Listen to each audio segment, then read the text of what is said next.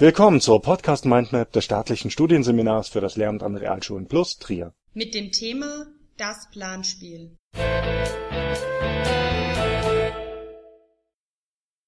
Was sind Planspiele? Planspiele sind Simulationen von Praxissituationen, durch welche die Teilnehmer einen möglichst realistischen und praktischen Einblick in gezielte Probleme und Zusammenhänge erhalten Dabei sind militärische, sozioökonomische und kybernetische Umweltplanspiele am bekanntesten und am häufigsten eingesetzt. Im schulischen Bereich sind Planspiele der politischen Bildung immer mehr auf dem Vormarsch, da so Themen aus Politik, Gesellschaft und Wirtschaft in einer experimentellen Lernwelt aufgegriffen werden können. Aber auch in anderen Fächern wie Religion oder Ethik oder auch im Fach Deutsch sind Planspiele aufgrund ihrer inhaltlichen Ausrichtung her problemlos einsetzbar das Planspiel als handlungsorientierte Methode zielt auf den Erwerb von fachlichen, methodischen und kommunikativen und sozialen Kompetenzen sowie der Fähigkeit zu vernetztem Denken und Handeln. Es werden Räume geschaffen, die es den Kindern ermöglichen, selbstständig und eigenverantwortlich sowohl alleine als auch kooperativ zu arbeiten und zu lernen. Somit bilden das eigenständige und eigenverantwortliche Lernen der Schülerinnen und Schüler das gemeinsame Kommunizieren, Kooperieren mit anderen, das Planen, Organisieren, Disponieren, Reflektieren und dabei immer auch das fachliche Lernen wichtige Merkmale dieser Methode. Dabei soll der Lehrer keine Kontrollfunktion übernehmen, sondern beratend zur Seite stehen und einen reibungslosen Ablauf koordinieren. Kennzeichnend für das Planspiel, so Klippert, ist die Symbiose von Spielen und Lernen, von Improvisation und Konstruktion von Spaß und Ernst, von Simulation und disziplinierter Sachauseinandersetzung. Dabei muss den Schülerinnen und Schülern immer deutlich gemacht werden, dass Planspiele Modelle und keine Realität sind, innerhalb welcher sie Probe handeln und mögliche Konsequenzen nur im Ansatz erfahren können. Begründung der Planspielmethode Um Kompetenzen nachhaltig zu erwerben, müssen die Schülerinnen und Schüler möglichst vielseitige Lerntätigkeiten beginnen Nachhaltiges Lernen benötigt zuerst einmal intensives Begreifen. Die Schülerinnen und Schüler müssen immer mit den angebotenen Arbeitsmaterialien verschiedenartig arbeiten, wenn nachhaltiges Lernen gefördert werden soll. Sie müssen Verständnis aufbauen, zugleich handeln und lernen. Begründet liegt der Einsatz von Planspielen zunächst in der Informations und Medienforschung, denn demnach behalten wir uns ca. 90 Prozent dessen, was wir durch Einsatz verschiedener Sinne selbst tun das bedeutet, dass zeitgemäßer Unterricht verschiedene Lernkanäle ansprechen sollte, was im Planspiel umgesetzt wird. Denn im Verlauf des Planspiels lesen und exzerpieren, analysieren, beurteilen, schreiben, strukturieren, visualisieren, kommunizieren, argumentieren, präsentieren, kooperieren, planen, organisieren, verhandeln und entscheiden die Schülerinnen und Schüler durch dieses handlungsorientierte Vorgehen werden in den Gehirnen der Schülerinnen und Schüler wichtige neuronale Verknüpfungen hergestellt, was so zu einer Steigerung des Lernens und der Fähigkeit zu vernetztem Denken und Handeln führt. Ebenfalls dazu beiträgt der Umstand, dass bei der Planspielmethode ein individueller Konstruktionsprozess stattfindet, auf den bei zukünftigen Problemen und Entscheidungssituationen zurückgegriffen werden kann Kennzeichnend für das Planspiel ist zunächst eine relativ offene Problemsituation, die pädagogisch-didaktisch vereinfacht ist und nach einer irgendwie gearteten Lösung sucht, welche durch die Planspielteilnehmer gefunden werden soll. Durch Gespräche und mündliche Meinungsverschiedenheiten soll lebhaft interagiert und verhandelt werden. Diese Spontanität begünstigt die Motivation der Schülerinnen und Schüler ebenso wie die Lerneffizienz die zentralen Merkmale von Planspielen sind also der Realitätsbezug, das Handeln, die Offenheit, die Ungewissheit bzw. der Konflikt und die Als-ob-Simulation. Im schulischen Kontext müssen Planspiele schlicht und vereinfacht sein. Das gilt für die angebotenen Materialien, die spielimmanenten Operationen und Aufgaben der Schülerinnen und Schüler ebenso wie für Raum und Zeit die verschiedenen Interessengruppen eines Planspiels bestehen mindestens aus vier bis sechs Schülerinnen und Schülern, welche ihre zugeordnete Rolle möglichst authentisch spielen sollen. Die Konfliktsituationen, welche im Fokus der Interessengruppen stehen, können dabei aus eigenen Erfahrungen rekonstruiert sein oder auch konstruiert werden. Im Mittelpunkt eines Planspiels steht also die Simulation einer Entscheidungsaktivität.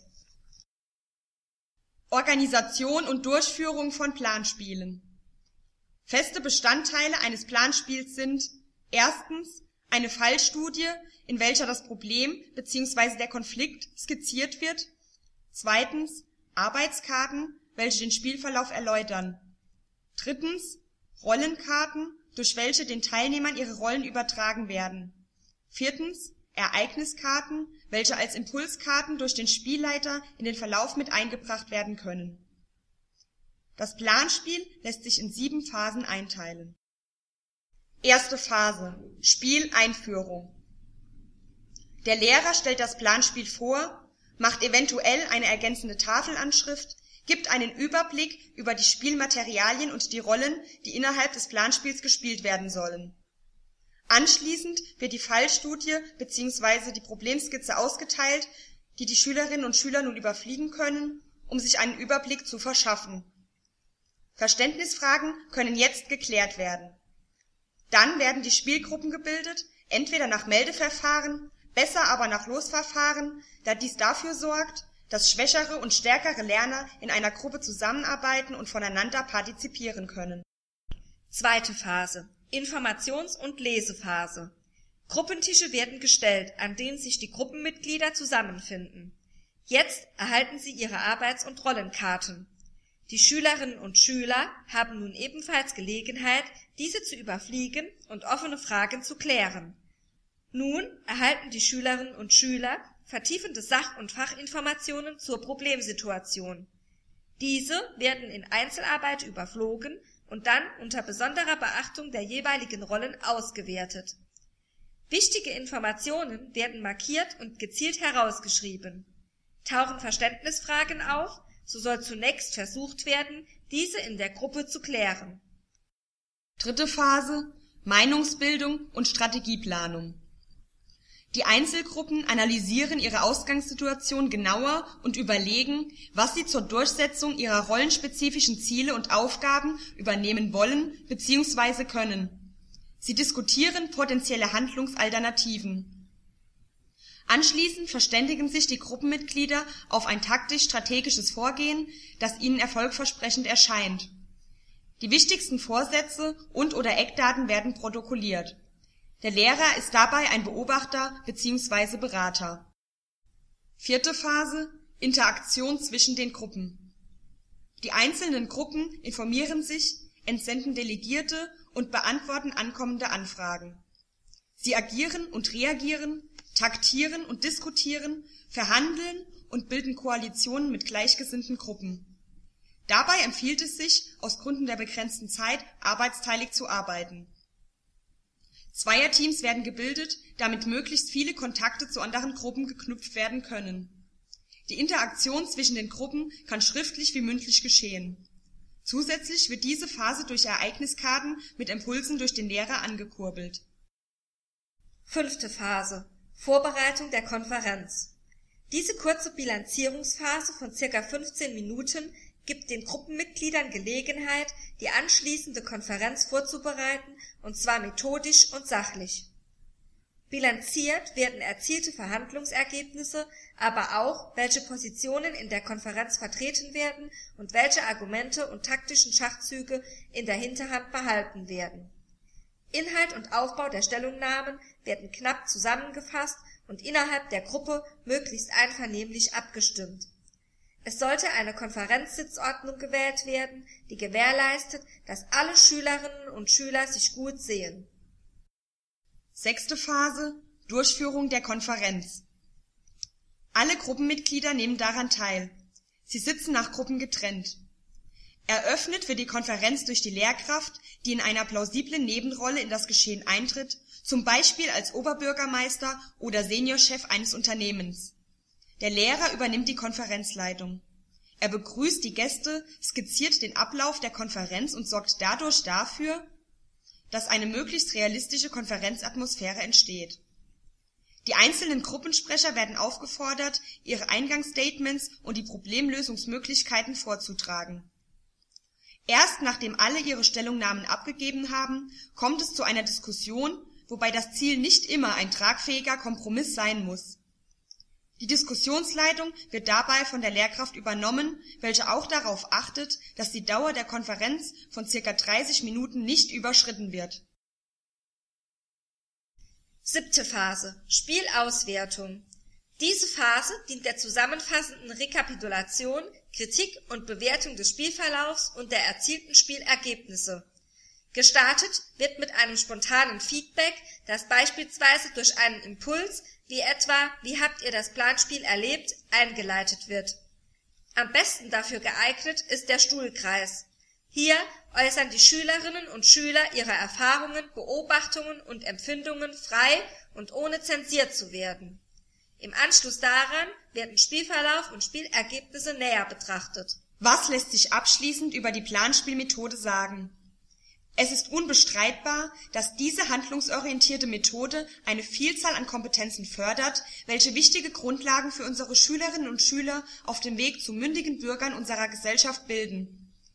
Neben eben solchen fachlichen, sozial-kommunikativen und methodischen Kompetenzen stellt das Planspiel eine hohe Förderung der Motivation dar, was in dieser Kombination eine effektive Stoffvermittlung begünstigt die Förderung von Verantwortungsbereitschaft und eigenständigem Handeln sind dabei ebenfalls Faktoren, welche einen großen Pluspunkt dieser Methode bilden. Dabei muss der begleitenden Lehrperson bewusst sein, dass die Umsetzung eines Planspiels einen erheblichen Arbeits und Zeitaufwand mit sich bringt. Eine intensive Vorbereitung und Aufarbeitung aller Materialien sowie Nachbereitung ist unerlässlich und bildet die Grundlage für eine erfolgreiche Durchführung, welche erst die eben genannten Vorteile dieser Methode erreichen kann.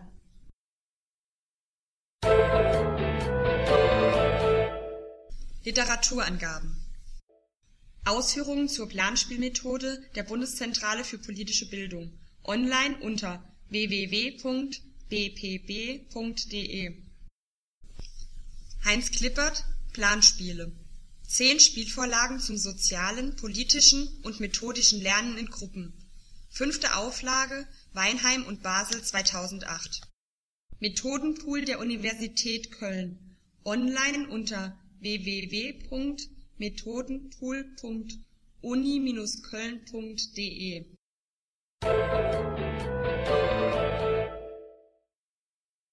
Diese Episode wurde erstellt und gesprochen von Sarah Hoffmann und Laura Sprung.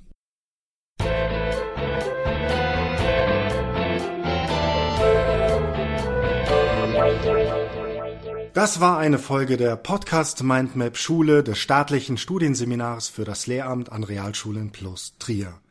Wenn Sie an weiteren Inhalten rund um das Themengebiet Schule interessiert sind, googeln Sie einfach Staatliches Studienseminar für das Lehramt an Realschulen plus Trier.